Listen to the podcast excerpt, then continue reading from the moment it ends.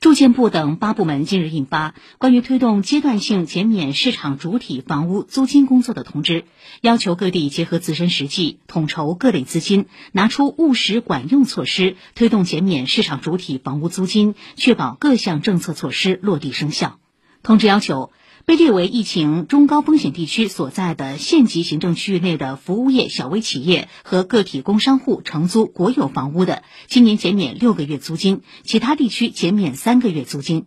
对出租人减免租金的，税务部门根据地方政府有关规定减免当年房产税、城镇土地使用税。鼓励国有银行对减免租金的出租人是需要给予优惠利率质押贷款等支持。